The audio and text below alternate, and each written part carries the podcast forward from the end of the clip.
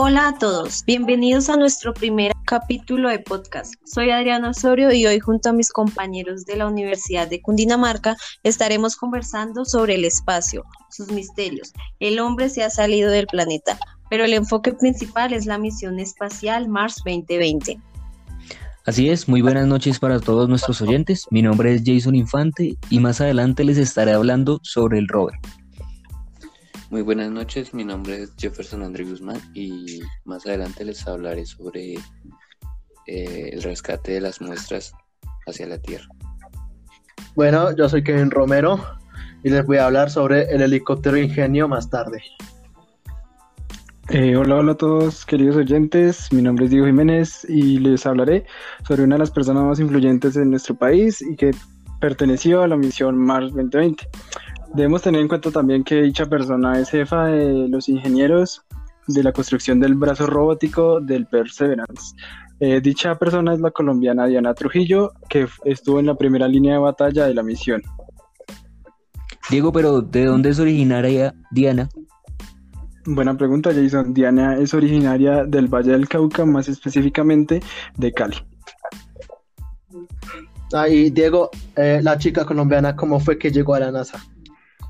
Qué interesante pregunta, Kevin.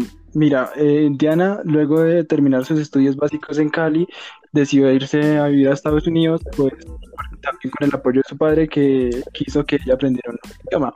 Ya estando allá, ella vio que en revistas resaltaban el papel que tuvieron las personas, las mujeres que han trabajado en la NASA. Pues, eh, ella vio que la mayoría de estas mujeres han he estado, estudiado eh, ingenierías aeroespaciales y medicina. Entonces fue cuando ella se dio cuenta de que a pesar de que no hablaba bien inglés, era muy buena en matemáticas y tenía posibilidades de entrar a NASA y cosa que se cumplió. Es importante destacar que en todas estas misiones no se diferencia el género ni la cultura. Todos son partícipes, ya sean hombres, mujeres o niños, y están aportando algo para el avance de la humanidad. Sí, Adriana, tienes razón. Eh, la NASA hizo un concurso escolar para escoger el nombre del rover Perseverance, que lo ganó el niño de 13 años, Alexander Matt. ¿Y este eh, rover por qué se llama así? ¿Tiene algún significado? Sí, significa perseverancia por el personal médico que está luchando contra el COVID-19. El, el rover Perseverance fue lanzado el 30 de julio del 2020 y cuéntanos, ¿cuándo llegó el rover a Marte? ¿Cuánto tiempo duró? El rover Perseverance eh, duró aproximadamente siete meses. Y bueno, Jefferson, nuestros oyentes también eh, les gustaría saber de dónde fue lanzado el rover. El rover fue lanzado eh, en Estados Unidos, Cabo Cañaveral. Bueno, yo creo que todos sabemos que pues el rover ya llegó a Marte, pero lo que no sabemos es por qué lo pusieron específicamente en el lugar donde está. Porque en ese lugar antes había un lago y es más probable que haya vida microbiana. Bueno, pues ya que estamos hablando del rover, yo les voy a contar las siete cosas más importantes de este, de este científico robótico en Marte. La primera de ellas es la Supercam. Es una cámara y que cuenta con dos láseres y cuatro espectrómetros que busca analizar eh, todos los minerales, todo lo, que encuentre en la superficie marciana. Luego tenemos un elemento que se llama PIXL, que analiza la composición química con un eh, espectrómetro fluorescente. Luego eh, le agregaron también algo que se llama el MAST-CAM Z. Son un conjunto de cámaras panorámicas, estereoscópicas y también cuenta con un telescópico que lo que nos muestra es con exactitud y con buena calidad toda la, superficie de Marte. Eh, tenemos también a RIMFAX, que es un generador de imágenes de radar que identifica el subsuelo de, la, de, Marte. Tenemos el MEDA, que es una estación meteorológica y que lo que hace es que ayuda al rover a que pues, no sufra ningún daño en su recorrido. Pero como tal, ¿esta que detecta? Como tal, tiene siete sensores eh, y que pues lo que busca es eh, reunir información sobre el viento, la velocidad este, la temperatura y todo lo que le pueda servir al rover para que en su recorrido no, se vea afectado.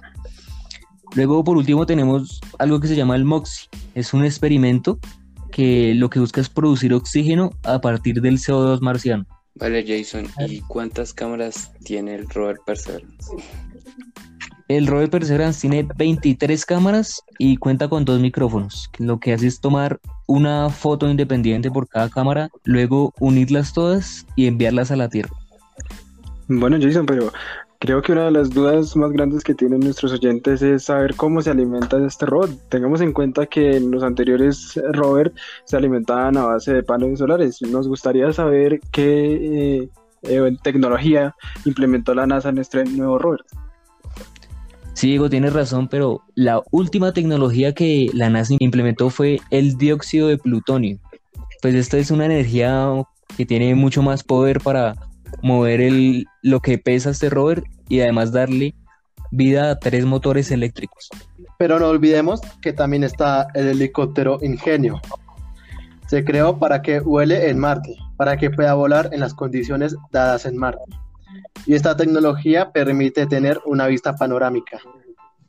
Ya que una de las metas de esta misión es determinar si, uno, si hubo una vida pasada en Marte y así quieren hacer una futura exploración humana. Y pues para así ayudar a la evolución en la exploración marciana. Bueno, también sabemos que el rover eh, va a recolectar como unas muestras para retornarlas a la Tierra y realizarles un estudio. Sí, Adriana, y yo te tengo ahí un punto importante y es que el rover tiene un taladro que lo que hace es perforar el, el suelo marciano y tiene también en cuenta con un depósito que organiza esas muestras para su posterior recolección. Sí, exacto, Jason. Y actualmente se está haciendo un robot para enviarlo a Marte para traer esas muestras. Lo que van a hacer es llevar un, eh, robot igual como el Perseverance para que sustraiga las, las muestras y van a enviar un cohete hacia Marte para que despegue allí y sustraer esas muestras al cohete. Luego de ello, que el cohete despegue y encaje bien con el satélite que rodea a Marte para darle dirección para dirigirse a la Tierra. Gracias por escucharnos. Nos vemos en una próxima oportunidad conociendo detalles impresionantes del universo.